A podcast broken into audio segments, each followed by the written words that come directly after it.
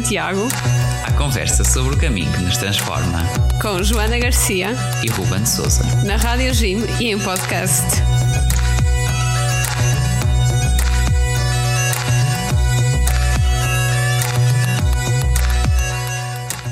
Viva, sejam bem-vindos ao Guerreiros de Santiago, o vosso podcast e programa na Rádio Jim sobre o caminho de Santiago. Olá a todos, sejam muito bem-vindos. E hoje nós temos aqui um convidado especial, que é o Pedro Gil Vasconcelos, eh, que nos vem falar de um livro que está acabadinho de sair sobre o caminho de Santiago. Eh, o livro do qual o Pedro é autor, que se chama Caminhos que Faço Meus, eh, foi lançado esta semana uma edição da Ego Editores. Uh, e foi também, teve a sua apresentação, fez hoje oito dias, uh, na, na, neste dia em que, em que publicamos o episódio, uh, foi no dia 10 de junho, dia de Portugal, em que foi apresentado na Feira do Livro de Lisboa. e o Pedro, com muita disponibilidade e a quem muito agradecemos, uh, mostrou-se disponível para falar-nos um pouco deste livro, uh, também do seu trabalho como cineasta e, e da curta-metragem que, premiada que, que, realizou sobre o caminho de Santiago. Uh, e é um pouco de, todo, de tudo isto que falámos com o Pedro. portanto, vamos então agora ouvir esta nossa conversa, a entrevista que, a entrevista que gravamos há uns dias. espero então que, que seja uma boa experiência de descoberta do caminho uh, pela voz do, do, Pedro, que fez este trabalho tão louvável que vamos aqui poder conhecer um pouquinho e mais ainda para todos os que comprarem o livro. Portanto, vamos a isso. Vamos a isso. Então, antes de começarmos, eh, nós gostaríamos que abrisse o livro da sua vida e nos contasse um pouco sobre as suas experiências de vida e o que é que o fez tornar a pessoa que é hoje. Ui, pergunta complicada. Uh, mas também acho que algumas das respostas estão mais do que tudo no caminhos que faço meus. Uh, porque de facto é um livro em que de alguma forma espelho a minha experiência, a minha experiência enquanto viajante e não só. Ora bem, voltando atrás, eh, eu nasci no Porto, uh, nasci ali bem perto do antigo Estado das Antas, a praia alguns 270 metros do meio campo do Estado das Antas.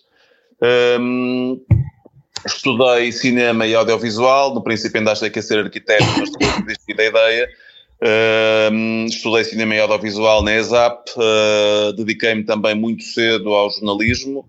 Comecei numa coisa que era a rádio, a rádio Delírio há já há muitos anos, ainda no tempo das rádios piratas, e depois fui migrando, fui migrando para o Jornal 1 de Janeiro, para a Rádio Nova, que fiz parte da equipa de abertura, posteriormente para a RTP e, e, pronto, e depois entretanto comecei também a trabalhar na área de audiovisual um, e, e, atualmente é uma das principais atividades que desenvolvo, é justamente esta, com a realização dos documentários, como é o caso do Meu Caminho, que no fundo foi o documentário que abriu uh, caminho para, para tudo isto que está a acontecer agora.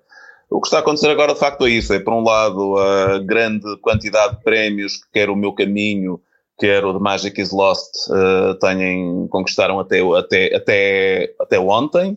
Uh, estavam em 17. Muitos parabéns. 10, parabéns. Uh, 10 para o de Magic is Lost, 7 para o meu caminho. O meu caminho depois ganha o de Magic is Lost em termos de menções honrosas e semifinalistas, etc. Aliás, este último prémio foi engraçado, foi a primeira vez que o The Magic is Lost e o Meu Caminho competiram uh, diretamente. Foi a primeira vez que inscrevi os dois no mesmo festival, na mesma categoria, uh, categoria de curtas documentais. E, e, portanto, chegaram os dois a semifinalistas uh, e ontem vinha saber que quem levou a melhor foi The Magic is Lost. São dois documentários, dois documentários feitos mais ou menos da mesma maneira, ou quase da mesma forma, eu comecei por ter um projeto para televisão ah, sobre o caminho de Santiago. Ah, a ideia era fazer um, uma série de programas ah, com meios pesados, com, com uma equipa grande, etc. E quem faz o caminho também sabe que é necessário, por vezes, perdermos peso e largarmos bagagem durante o caminho. Sem e dúvida. então foi todo um processo, foi todo Verdade. um processo de perda de peso, de perda de bagagem, um, e em 2020 lancei-me para fazer, uh, ou perdão, em 2021 lancei-me para fazer o Caminho da Geira e, e Rieiros, um caminho belíssimo e que eu cada vez mais espero que ninguém o estrague. uh, que ninguém o massifique e que depois ninguém o asfalte, como estão a fazer em outros sítios. Um, e portanto, daí nasceu o documentário, o, o, meu caminho. O meu caminho começou a trilhar um, um caminho de facto muito interessante, com reconhecimento internacional, aliás, com mais reconhecimento internacional do que em Portugal. Uh, acho que é costume em Portugal o único festival que de facto, e muito me, orgulho de, muito me orgulho disso, que de facto olhou com olhos de ver para o meu caminho foi o Fantasporto. Portanto, quando cá dentro apenas o melhor uh, olha para nós é, é, bom sinal. É sinal é que estamos um pouco atentos. Um, e, portanto, a partir daí as coisas fluíram e no início deste ano, portanto, já estamos em 2023 e recebo uma mensagem uh, de uma editora, da Ego Editora, a perguntar-me se uh, não queria escrever um livro. E, e, a partir daí o processo foi muito simples e muito rápido. Eu tinha de facto já um manuscrito feito desde 2020, uh, eh, quando fiz o Caminho Primitivo. Um, foi uma, um processo de escrita muito quase compulsivo. Terminei o caminho e senti necessidade de começar a escrever. Entretanto, fiquei com, com esse manuscrito guardado. Um, e pronto, e um manuscrito, quando passa a ter um editor, passa a ser um livro. Foi o que aconteceu com este. É a Ego Editora, através do Tiago Leal, uh, confiaram ou confiou no meu, no meu trabalho. Um, receberam o manuscrito, muito rapidamente estávamos a passar à fase seguinte e pronto, e cá está o Caminhos que Faço Meus, uh, foi lançado no passado dia 10 na Feira do Livro de Lisboa. Acho que vai ser um livro que eu vou gostar de ler. Esperemos que sim. É. Eu costumo dizer que se gostarem tanto de o ler quanto eu gostei de o escrever, uh, vai ser um Eu sou uma leitora um bocadinho compulsiva, então uh, vai tudo sempre. Muito bem. E voltando aqui talvez um pouco ao, ao filme e, e essa sua vocação de, de, cineasta que entretanto se cruzou com o entusiasmo pelo caminho de Santiago. Uh, o filme ou a curta-metragem, que é o, o Meu Caminho, uh, é um, então foi produzido uh, sem nada daqueles meios que estamos habituados a ver em produções cinematográficas, mas de uma forma muito mais simples e despojada. Foi assim, certo? É verdade. Eu, quando estudava, tinha um professor que dizia que antes de ter um filme, temos que ter uma boa história. E, portanto, eu já tinha muito material pesquisado, já tinha uma série de sinopses, já tinha uma série de coisas escritas, e peguei nelas todas e juntei-as e comecei a tirar coisas. Um, e tentei criar uma história que, de alguma forma, espelhasse uh, a experiência de fazer o caminho. Porque, de facto, fazer o caminho não é só partir do ponto A e chegar a Santiago uh, fazer o caminho é muito mais. Eu costumo dizer que o caminho tem uma série de camadas, camadas sucessivas, a camada histórica, a camada do, do imaginário, a camada da lenda, uh, as próprias experiências de cada um, da forma como se revêem e como se espelham no caminho.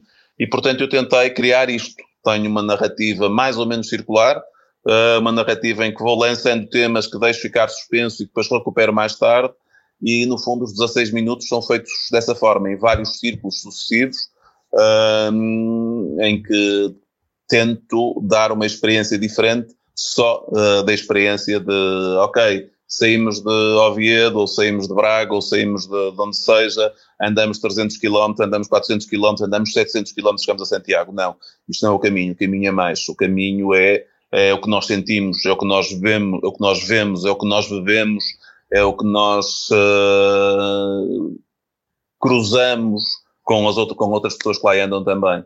E foi isso que eu tentei, tentei transmitir. Daí que se chama O Meu Caminho, e agora estou a terminar o próximo documentário, que é O Nosso Caminho. A ferramenta básica, e, agora então sim, para ir ao início da pergunta, ou ao início da, do que deveria ter sido o início da minha resposta, foram telemóveis. Uh, em ambos os casos, telemóveis recondicionados, uh, que me permitem ter uma abordagem mais, mais verde, mais uh, ecológica. Uh, nós, quando estamos a, a reaproveitar material e a trabalhar com material que de outra forma não estaria, ou seja, ou a não comprar material novo, estamos a retirar pressão à indústria e dessa forma estamos a, a salvar e a poupar uh, matérias-primas e, e, o ambiente. E, portanto, reduzimos a nossa pegada ecológica. Além disso, quando se fala de fazer o caminho, ele faz-se a pé, portanto, também a pegada ecológica é mesmo isso, é uma pegada, uma pegada literal, de bota no chão. Um, e quer num caso, quer noutro, foi feito dessa forma, um telemóvel na mão, uh, um microfone unidirecional agarrado ao telemóvel para ter ali um som um bocadinho melhor, porque quer num, quer noutro, 90 ou 95% do som é som direto, feito, gravado também com telemóvel, e depois uh, um, um, selfie stick, um daqueles uh, paus de selfie, com o telefone na ponta para servir de estabilizador e ser, e ser, uh, ser simples de usar e mais do que tudo leve. Porque ainda tinha levado, dessa vez no caminho da feira, no primeiro dia levei o gimbal, que é uma coisa que pesa um quilo, com caixa e tudo, e portanto cheguei ali a Santiago de Caldelas, meti aquilo no correio e mandei para o destino. Lá está, tive que largar. Faz diferença. Eu sinceramente não quero imaginar como é que é fazer o caminho de Santiago com um monte de câmaras atrás. não, e, e se de facto fôssemos com um monte de câmaras, os meios tinham que ser outros. Não poderia ser desta pois. forma. Uh, agora, nós de facto temos uma questão, e eu já em, voltei meio em algumas uh, palestras que tenho feito em universidades, etc. É o que eu digo, eu quando comecei a trabalhar em televisão, na RTP, quando íamos para a reportagem, levávamos um operador de câmara que, tem, que levava uma câmara ao ombro que pesava 15 quilos e custava 35 mil euros. Levávamos um tripé, custava 3 mil. Depois aquilo era tudo editado num equipamento que custava uns 40, 50 mil euros e, e ficávamos com uma cassete. E depois, para que essa cassete chegasse, ou para que essas imagens chegassem às pessoas, era necessário ter toda uma televisão por trás para que isso fosse fosse emitido. E, portanto, aí já estamos a falar de não sei quantos milhões de euros. Uh, hoje em dia andamos com uma ferramenta que custa 500, custa 1000 euros, uh, que nos permite ter, em termos de câmara, mais qualidade do que tinham as câmaras dessa altura, uh, que nos permite editar tal como editavam os equipamentos dessa altura, melhora tem algumas coisas, e que nos permite também controlar a emissão. Portanto, é muito mais fácil produzir. Daí que seja necessário, para conseguirmos fazer diferença, termos uma boa história e termos a capacidade de a contar.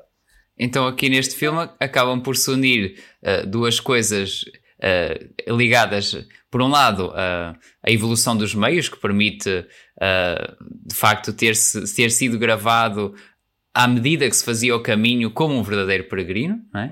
e por outro lado, o facto de, de ser um, um caminho que ainda está muito preservado, ainda é muito original, que é o caminho da Geira e dos, are... do... e dos Arieiros. Uh, e também falava um pouquinho do, do risco deste caminho se massificar. Para quem não conhece tão bem, uh, que caminho é este, que rota e o que é que a torna tão particular? Ora bem, o caminho da Geira e dos Arrieiros é um caminho que parte de Braga e vai até Santiago de Compostela. Braga tem uma, uma característica que a torna única, que é ter sido a capital da Galécia para os romanos. Não é por acaso que Braga é uma arquidiocese e é a arquidiocese primaz da Península Ibérica, portanto, aquela arquidiocese que precede a todas as outras. Portanto, a Geira é uma estrada que ligava Bracara Augusta, agora tive uma branca, uh, mas, uh, mas era de facto a estrada que saía de Bracara Augusta, ia por norte, passava por Bande, uh, ia terminar na, na terra que agora não me consigo lembrar do nome, mas também daqui a bocadinho também já, já me lembro. Um, e portanto, quando estamos a fazer o caminho da Geira e dos Arrieiros, estamos a passar por mais de dois mil anos de história. Estamos a passar por uma estrada antiquíssima, estamos a passar por pontes, uh, quer dizer, ali uma ponte nova é pré-medieval. Uh, e, e, estamos a passar por algo que é fundamental e por algo que é um legado, que é o Parque Nacional da Peneda Gerês. Um, quando estamos a falar destas coisas, estas coisas têm que ser tratadas com a delicadeza que merecem. E quando vemos acontecerem coisas como vemos no caminho francês, por exemplo, em que passam duas mil pessoas por, uh, por dia, em que passe dessas duas mil, não sei quantas vão, uh, vão porque sim, porque é giro, porque é moda fazer o caminho, porque uh, há quem lhes transporta as mochilas ou as malas, se calhar até já a gente vai com aquelas malinhas de rodinhas, e quando aparecem autarcas, como aconteceu já, e como eu já vi acontecer no lado espanhol, em que chegaram a sítios do caminho e pura e simplesmente asfaltaram para que seja mais fácil passar por ali, um, isso preocupa-me. E acho que preocupa a qualquer pessoa que de facto sinta o caminho que. Acabam por destruir um bocadinho. o caminho de Santiago. Deixa de ser o caminho de Santiago. Se aquilo for uma ciclovia, Exato. Sim. o que é que isto é? Perde-se o intuito Toda a ligação à, à sua tradição que é, que é tão antiga. Completamente. Completamente. E, e o grande gozo do caminho é, é sentirmos as pedras debaixo dos pés. E a é natureza. sentirmos a sim. terra. E eu, eu costumo dizer que o que me prendeu ao caminho foi uma pedra. Eu estava, e aliás, no caminho que faço, que faço meus, eh, eu falo exatamente disso. Ahm, eu estava a fazer pela primeira vez o caminho francês, ali antes de hum, Porto Marim, Ahm, íamos numa zona de Planalto, entre muros, portanto, caminho em pedra e te- em, em terra pisada e pedra, e no meio do caminho havia uma pedra que era, era apenas um pedregulho. Mas esse pedregulho, no meio, estava, hum, estava polido, estava desgastado, porque cada pessoa que ali passou, cada pé que o pisou, tirou uma areia. E, portanto, ao tirar uma areia, está a desgastar a pedra, mas está a acrescentar algo seu também àquela pedra. E aquela pedra, para mim, representou o caminho. Toda a gente que lá passou, que passaram centenas de anos antes de mim, sabe-se lá em condições, com descalços, ah, em condições deploráveis, e que faziam aquilo por fé pura. Ah, e essa pedra, hoje em dia, ainda lá deve estar, mas está coberta com uma camada de cimento ou de asfalto. Isto são crimes, quanto a mim, que são feitos ao caminho. E são feitos porque o caminho está massificado. Hum, e a massificação tem esse tipo de riscos, que é descaracterizar as coisas, descaracterizar os ambientes, descaracterizar os meios.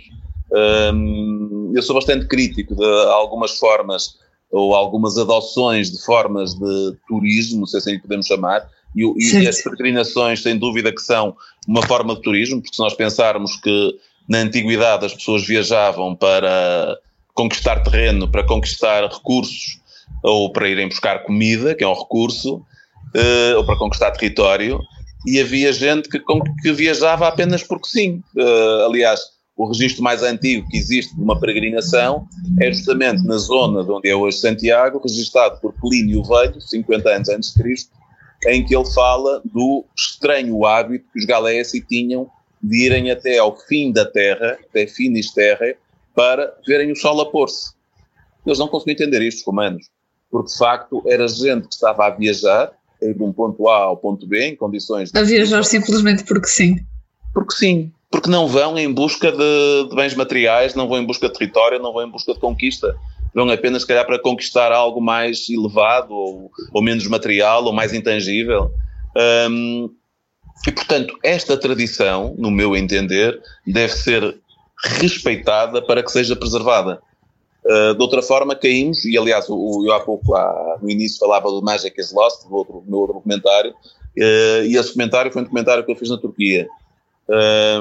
Eu acho Istambul uma das cidades mágicas que há no mundo, com as tais camadas e camadas e camadas de história, e gregos e romanos e persas e, uh, e muçulmanos e tudo que por lá passa. A cidade é mágica. E quando chega a um local desses mágico uh, e temos três horas para conseguir entrar no monumento, uh, onde está a gente, crianças aos gritos, já estão fartas de lá estar, onde está a gente aos gritos, não sabem falar de outra maneira, nem de outra forma. Uh, Istambul perde a magia, daí que eu cha- chamará aquilo de Magic is Lost, então se eu falar do que foi a experiência na Capadócia ainda é pior. Um, e portanto, eu receio que o caminho de Santiago se, se torne nisto. E daí que eu cada vez mais, quando faço o caminho de Santiago, e tento fazer vários, prefiro procurar a Geira, prefiro procurar o Primitivo, prefiro procurar o Sanabrês, que é, digamos, o meu próximo projeto, um, ir em busca de caminhos mais duros, menos percorridos, mais autênticos, se é que os há. Uh, há um caminho também que tenho grande curiosidade uh, e que ainda não tirei, não consigo ter os 20 dias necessários para o fazer, que é o caminho português do interior, que deve ser belíssimo. Aquela parte de trás dos montes, a partir de Chaves, tudo isso são paisagens incríveis e, portanto, uh, esses caminhos neste momento é o que me dá prazer, é o que me dá gozo e, de facto, depois quando chego a Santiago é sempre aquela, aquele, dia, aquele dia difícil, né? Uh, mas, uh, mas procuro muito mais isso do que voltar ao francês. Uh, francês hoje em dia, quem, lá no meio, uma pessoa vai, sei lá, se der uma bandeirinha, é uma manifestação aquilo. Sim, dá que pensar e acaba por ser muito verdade. Uh, e, e, lá está, esta busca dos caminhos uh, mais primitivos ou, ou, mais fiéis às tradições foi também o que levou a este, a este encanto pelo caminho primitivo que, que fez e que é o que é relatado no, no livro do o, o Meu Caminho. O livro Caminho Faço Meus, exato, Caminhos Faço Meus. Caminhos Faço Meus, exato. exato. O caminho primitivo eu digo que era a minha nêmesis, porque era aquele caminho que eu já há muito tempo queria fazer, Uh, no entanto, nunca consegui ter uh, o tempo necessário para o fazer. Uh, e fui optando por alguns caminhos mais curtos e versões mais curtas, até que 2020, ano de pandemia, e, e, nem por isso com menos trabalho, mas com mais disponibilidade, decidi arrancar, pronto, e consegui ter ali os 10 dias necessários para fazer os 320 km do caminho, Uh, foi, um, foi um bocado duro, é certo. Aliás, essa dureza tento espelhá-la também no livro. Uh, mas de facto, não há dúvida, é um caminho bonito. É um caminho que andamos ali cinco dias acima dos mil metros de altitude. Uh, é um caminho que passamos por, ah, sei lá, eu lembro-me de ir a caminhar numa parte já quase no topo de uma serra e ao meu lado, ligeiramente mais abaixo, um casal de águias de Bonelli a voarem ou um cavalo a correr ao meu lado, que é o que eu chamo aqueles meus momentos amanhecer no Cazaquistão, porque de facto são momentos que me atiram para outros sítios, sei lá, esse amanhecer, uh, esse cavalo, uh, e portanto aí estava a subir a Los Hospitales, terceiro dia, e havia um prado verde e um cavalo preto a correr, com uma crina longa, daquelas imagens completamente cinematográficas, uh, e eu de facto levava, podia ter fotografado, mas não, prefiro guardar essa, essa imagem na minha memória e é o que eu chamo o amanhecer no Cazaquistão, porque depois o caminho, o livro, durante o caminho leva-me justamente a, a, ir a outros sítios e a, e a, viajar para outros destinos onde eu estive antes. E recordo-me de uma vez estar no, no meio do Cazaquistão, no meio da estepe, e estava a tomar o pequeno almoço e a ver um braço de nuvens. Era um tentáculo gigantesco de coisas vermelhas, laranjas, rubras, carmim, uh, sobreporem-se a um céu completamente azul marinho. Um, e também foi daqueles momentos que eu tinha a câmera fotográfica comigo, mas não, não vou fotografar, eu prefiro guardar este momento na minha memória, ficar com ele, ficar com ele tal como é, uh, com a patina depois do tempo. De forma genuína. Do que estar a fotografar e ficar ali com uma imagem que vai ser assim um risco alaranjado num céu. Uh, uma imagem um bocado falsa. Né? E portanto prefiro guardá-lo e escrever sobre ele e tentar que desta forma que as pessoas uh, também consigam traduzir essas palavras numa imagem mental. Uh, e pronto, e esse é um deles. Outro também com as águias de Bonelli. Também me lembrei de estar de uma vez que estava na, na, na Argentina, em, na, na Patagónia, e houve um condor que passou, sei lá, 3 metros acima da minha cabeça. E é brutal ver aquele, aquele animal majestoso com uma envergadura, que aquilo não é, não é bem um animal, aquilo é quase um pequeno avião, uh, e de recordar o som que o, que o ar faz ao passar pelas penas do condor. Um, e portanto, o, o, os caminhos que faço meu é muito isto. É durante uma caminhada eu ser atirado para o passado, ser atirado para uh, 20 mil quilómetros de onde estou, uh, ser tirado para 40 anos antes do ano em que eu estou, um, e pronto, e é, vivo muito das memórias das experiências por outros sítios. Só por curiosidade, quantos caminhos é que já fez? 13. É um grande número. Não, não são. Aliás, um, quando eu estava a fazer o meu caminho, um, ali, portanto, na Geira, uh, encontrei um senhor que já tinha feito, estava a fazê-lo pela 42 segunda vez. Uau. Portanto, em 2021 e ele desde 2000 fazia o caminho duas vezes por ano. Portanto, 42 caminhos. E eu ainda nem iniciado sou. Uma, e uma vez peregrino, peregrino para sempre. É verdade. Até ver. Pelo menos para muitos. Estarem a asfaltar tudo e eu vou para outra coisa qualquer. migro, migro de paixão. Muito bem. Há pouco, com, uh, até, até me fez lembrar de uma pergunta que pode ser um pouco provocatória para quem trabalha na, nesta área da, da imagem e do vídeo e do cinema, uh, que tem a ver com, bom, com a questão das fotografias e do fotografar, não fotografar. Uh, se sente de alguma forma que, para alguns, o, o prazer de, de, viver o caminho ou de estar no caminho uh, acaba por uh, se, se misturar com a, a, necessidade de guardar para mais tarde e, e não estar só preocupado com o momento. Sim, sem dúvida. Agora vamos voltar àquele lado, agora deixem-me ir por um, por, por, pela estrada mais esburacada e mais tortuosa. E de facto, hoje em dia, o caminho é muito isso não é tanto fazer o caminho, é muito mais fazer a selfie do caminho.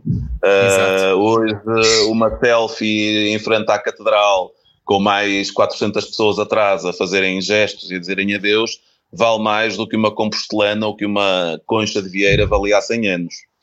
Uh, e há de facto. Uma diferença muito grande. É, não, não é só uma questão do caminho, se calhar é uma questão da, da viagem. Uh, Hoje em dia, o ir a um sítio não é viver o sítio, não é respirar, não é comer a comida típica desse sítio, é fotografar-nos à frente desse sítio, fazer um gesto para, para, para uma câmara e depois pôr nas redes sociais. É um tipo de viagem que a mim me faz alguma, alguma, alguma aflição. Uh, eu, quando vou a um sítio, gosto de comer o classe come, gosto de ver o classe ver, uh, e não busco o efeito de placebo que muitos turistas buscam é o que eu digo, é aquela história dos espanhóis virem a Portugal e meterem-se no corte inglês, para mim é inconcebível. Uh, como é inconcebível pois. chegar a, a Taiwan e ir procurar um restaurante onde tenha cozida portuguesa, quer dizer, não tem lógica, não é? Mas, mas infelizmente. Temos que experimentar as culturas que são diferentes das nossas. Sim, e respeitá-las mais do que tudo. E respeitá-las, isso muito disso não acontece. É, é um bocado é estar mais, mais, importante do que, aliás, se não estou em erro, li aqui há uns tempos alguma coisa que era mais importante, ou a melhor forma de viajar é sentir a viagem. Uh, ou também. Isso é outra, muito verdade. É, é, aliás, se não estou em erro, isto é de Fernando Pessoa. Uh, mas também, também daqui a bocadinho também já, já tenho a certeza de quem escreveu isto. E de facto eu acho que é exatamente isso. Eu acho que o importante é sentir a viagem, não é fazê-la, uh, não é chegar ao destino e ei, pronto, cheguei, e giro, vamos à selfie, ok, pronto, posso ir embora. Não, isto não é viajar, isto é estar nos sítios. E daí que eu costumo muitas vezes falar no conquistar o direito de estar. Uh, o que me permite ter o direito de estar num sítio é o ter chegado lá, é o que eu vivi para lá chegar, é, são os passos que eu dei, uh, que o conquistar o direito de estar, conquisto quando chego a pé a Santiago com a mochila às costas, senti isso, por exemplo, uma vez também no, nos Himalaias, uh, no, no Butão, em que fiz a caminhada até Takshan, não é muito longa, são 8 km, só que os 8 km começam aos 2.200 metros, e quem está habituado a andar ao, ao nível do mar, a partir dos 2.500 aquilo começa a custar um bocadinho, e começamos a ser um bocadinho asmáticos. Um, e, portanto, o importante é de facto chegar ao viajar. É, mais importante que o destino é a viagem, não é? Um, e isso é o que nos dá, quanto a mim, é que nos concede o direito de estar num sítio. Também aproveito para perguntarem, nesse, nessa sequência, uh, de que forma é que o, o, o, o, documentário, o filme e o livro se complementam. E para si mesmo, pessoalmente como autor, a experiência de, de elaborar e de, uh, e de conceber os dois uh, se complementam na dimensão visual daquilo que só os olhos conseguem ver e naquilo que só a memória e, e o fazer despreocupado com a captação também permite, uh, lá está, compreender. Eu acho que são dois exercícios muito idênticos. Uh, em ambos estamos a falar de criar imagens. A diferença é que numa eu aponto para uma paisagem, uma câmara e procuro a melhor forma, a melhor luz, o melhor ponto de vista, o melhor enquadramento para essa paisagem. No outro, eu procuro que as pessoas construam paisa essa paisagem na sua cabeça. Um, vamos imaginar, por exemplo, agora no, no, no, documentário que estou a fazer, uma coisa chamada O Nosso Caminho, e está muito mais centrado nas experiências dos outros do que na minha, uh, entramos ou chovemos para a Catedral pela Rua do Franco. E, portanto, a pessoa vê a Rua do Franco e, ok, estamos a chegar à Rua do Franco. Um, se eu for falar sobre o caminho português, eu vou ter que, uh, a quem me lê, explicar o que é a Rua do Franco, que é uma rua estreita, com casas de, de, de granito, que há umas arcadas, que há restaurantes, que nos restaurantes têm montras, onde tem o polvo à galega exposto, onde têm os soletons, uh, que há gente que caminha por essa rua, há um monte de gente com mochilas às costas, uns mancam, outros não. Uh, e, portanto, esta dimensão onírica, quase, digamos assim, uh, é fundamental no outro exercício. Agora, sem dúvida que o escrever o Caminhos que Faço Meus foi um exercício de escrita interessante, e esse exercício de escrita ajudou-me imenso no exercício de escrita que foi depois do uh, construir uh, o meu caminho. Um, e no caminho que faço meus, tive que me esforçar um pouco mais porque não tinha uma câmara para apontar para um sítio. Tinha uh, a imaginação das pessoas que eu tento que aponte para esse sítio. E, e pronto, são os tais exercícios diferentes.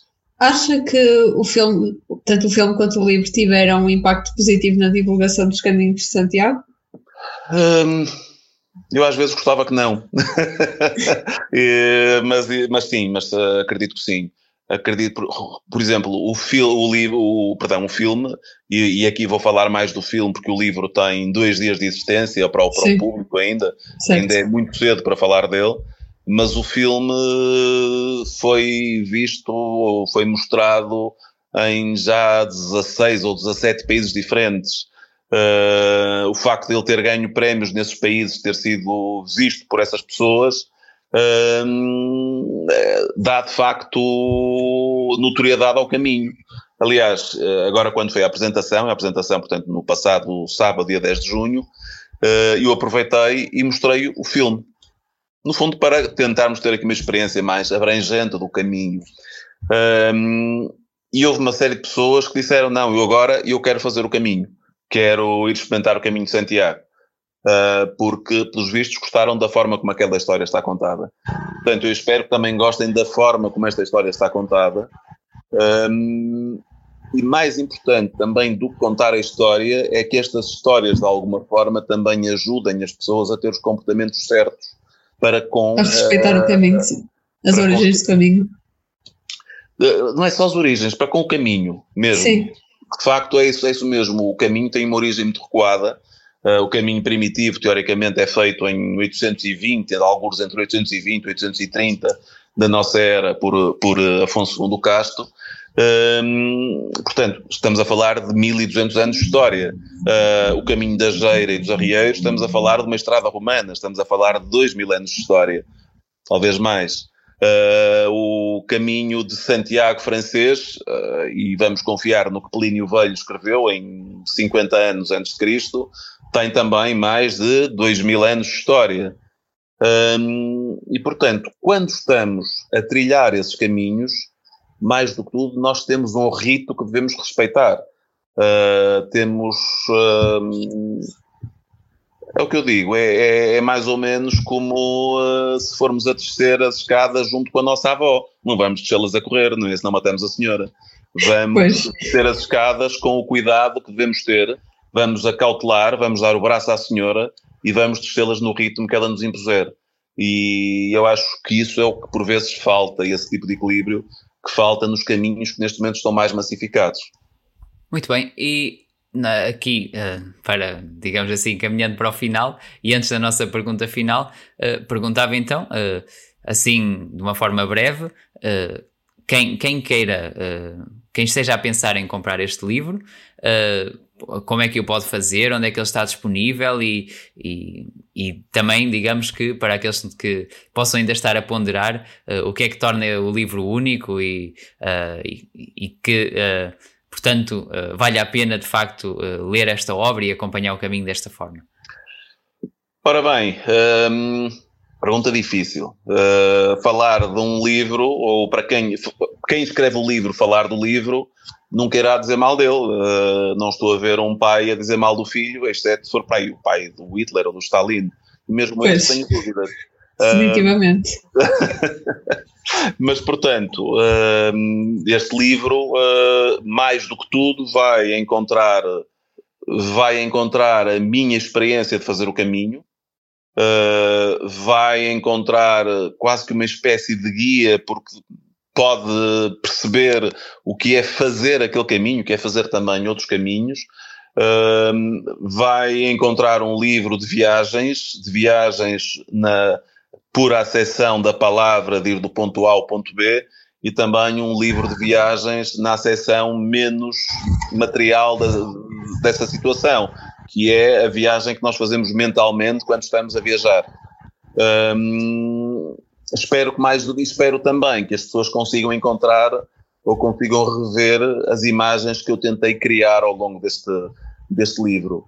E, e depois uh, comprá-lo é muito fácil. Uh, ele já, faz, já está a partir do dia 14 uh, eh, nas bancas, está nas livrarias. Podem procurá-lo no site da Ego Editora, onde ele também está disponível online. E depois está disponível, até ver que eu saiba, nos sites da Bertrand, da Almedina, da UC e da FNAC. Estes são aqueles que me ocorrem assim de repente mas uh, eu acho que um livro comprado ao balcão é sempre uma experiência diferente. Uma pessoa toca nele, uh, consegue criar uma relação com o livro, o cheiro, o cheiro do papel, etc. Aliás, uh, quando eu escrevi isto, tive um amigo que está ligado ao design e que me dizia, pá, porque é que não, não pões isso nos PDFs, pá, eu pagino disso e faz um e-book, pá, impecável, distribuis. Não, não quero isso. não é a mesma coisa. um livro tem que ter papel, tem que ter cheiro, tem que se poder pegar nele, manusear, tem que se tem que sentir o peso, o peso da, daquelas palavras, não é? E isso um livro é um livro. É, é, sem dúvida. Portanto, está disponível em todo lado. Uh, comprem. Agora, ao estilo da nossa pergunta final, uh, nós costumamos perguntar às pessoas o que é que é ser um guerreiro de Santiago. Para si, qual é a sua definição? Bem, uh, mais uma vez, se calhar vamos, vamos pelas várias camadas. A primeira que me ocorre logo é aquela expressão tão tipicamente portuguesa que é como Santiago aos Mouros. Uh, e de facto, Santiago, na história, teve esse teve esse peso. Uh, de alguma forma, Santiago, o fenómeno de Santiago aparece no século, no século IX, no início do século IX, e não é por acaso acontece numa altura em que a Península Ibérica está numa, num período muito conturbado da história, uh, num período de guerra, e portanto Santiago de alguma forma foi uma, não sei, um estandarte para, para, para, para a cristandade voltar a ocupar a Península Ibérica, ok? Se calhar é uma forma de colocar as coisas. Uh, uma outra coisa é que Santiago também, ser um guerreiro Santiago, é levar ideias, é trocar ideias, é eh, fazê-las fluir. E nesse aspecto, o caminho de Santiago teve ao longo de toda a história, e aqui a Idade Média é fundamental na estruturação do caminho, porque uh, estamos a falar de um período em que as pessoas viajavam pouco, estavam muito agarradas a territórios, e o facto de fazerem aquelas as peregrinações eram momentos em que as pessoas viajavam, e cada vez que as pessoas viajavam, o mundo muda um bocadinho. Uh, quando uma pessoa vai a algum outro sítio longe de casa, quando regressa não é a mesma pessoa. Traz ideias diferentes e simultaneamente levou as suas ideias a outros sítios. Um, portanto, uh, e reparem numa coisa, no caso da peregrinação a Santiago, falamos de uma peregrinação que é das tais feitas não é para conquistar, nem é para ir lá tirar coisas. é sim para tentarem ganhar coisas, ganharem perdão, ganharem elevação moral, etc. Uh, hoje em dia, depois, uh, as coisas são diferentes. Um, e depois, hoje em dia, também acho que um guerreiro de Santiago é aquela pessoa que tem verdadeira paixão pelo caminho e nessa paixão pelo caminho vai fazer tudo para que o caminho tenha o respeito, que não é que merece, o respeito que tem que ter. Uh, os comportamentos certos, uh, que a pessoa, no fundo, que faça o caminho que deixe que o caminho seja aquela coisa que se estranha, mas que depois que deixe que o caminho seja aquela coisa que se entranha e a partir daí nós somos o caminho. Muito bem, muito obrigado, Pedro, uh, por, por aqui esta, esta partilha tão, tão bela sobre, sobre o livro e sobre todo o seu trabalho. E que de facto, uh, uh, quer o livro, quer, quer o documentário, o, que, o que está já, o que já saiu e já tem sido tão premiado e também esse do nosso caminho que, que está aí, digamos assim, em projeto, que sejam tudo isto formas de em tempos que mudam tão depressa, de tantas transformações rápidas, de uh, inteligências artificiais, de inovações constantes, de, de preservarmos e vermos a beleza das tradições e, e queremos que, que aquilo que é bom e belo uh, não se perca com, com o tempo. Uh, de facto, parabéns por, por esse, por, por esse trabalho que, que leva tanto a, a valorizar isto, que é, que é essencial para a, nossa, para a nossa cultura, para a nossa identidade. Sim, muitíssimos parabéns e obrigado por se ter demonstrado assim tão disponível e por ter logo aceitado o convite assim à primeira. Um, e comprei um livro que eu também vou comprar, pronto. Muito obrigado e mais de tudo obrigado a vocês também e continuem com um bom trabalho também na divulgação do caminho e na divulgação correta do caminho, que isso é o que é importante neste momento. Muito obrigado. Obrigadíssimo. Muito obrigada. Chegamos ao fim do nosso episódio. Esperemos imenso que tenham gostado e que tenham gostado de conhecer todo o trabalho que, o Pedro está, está a fazer na divulgação do Caminho de Santiago. Não se esqueçam de nos seguir nas nossas redes sociais. Vamos também partilhar todo o trabalho que ele está a fazer neste momento. E é isso. Até o próximo episódio e bom caminho. Bom caminho.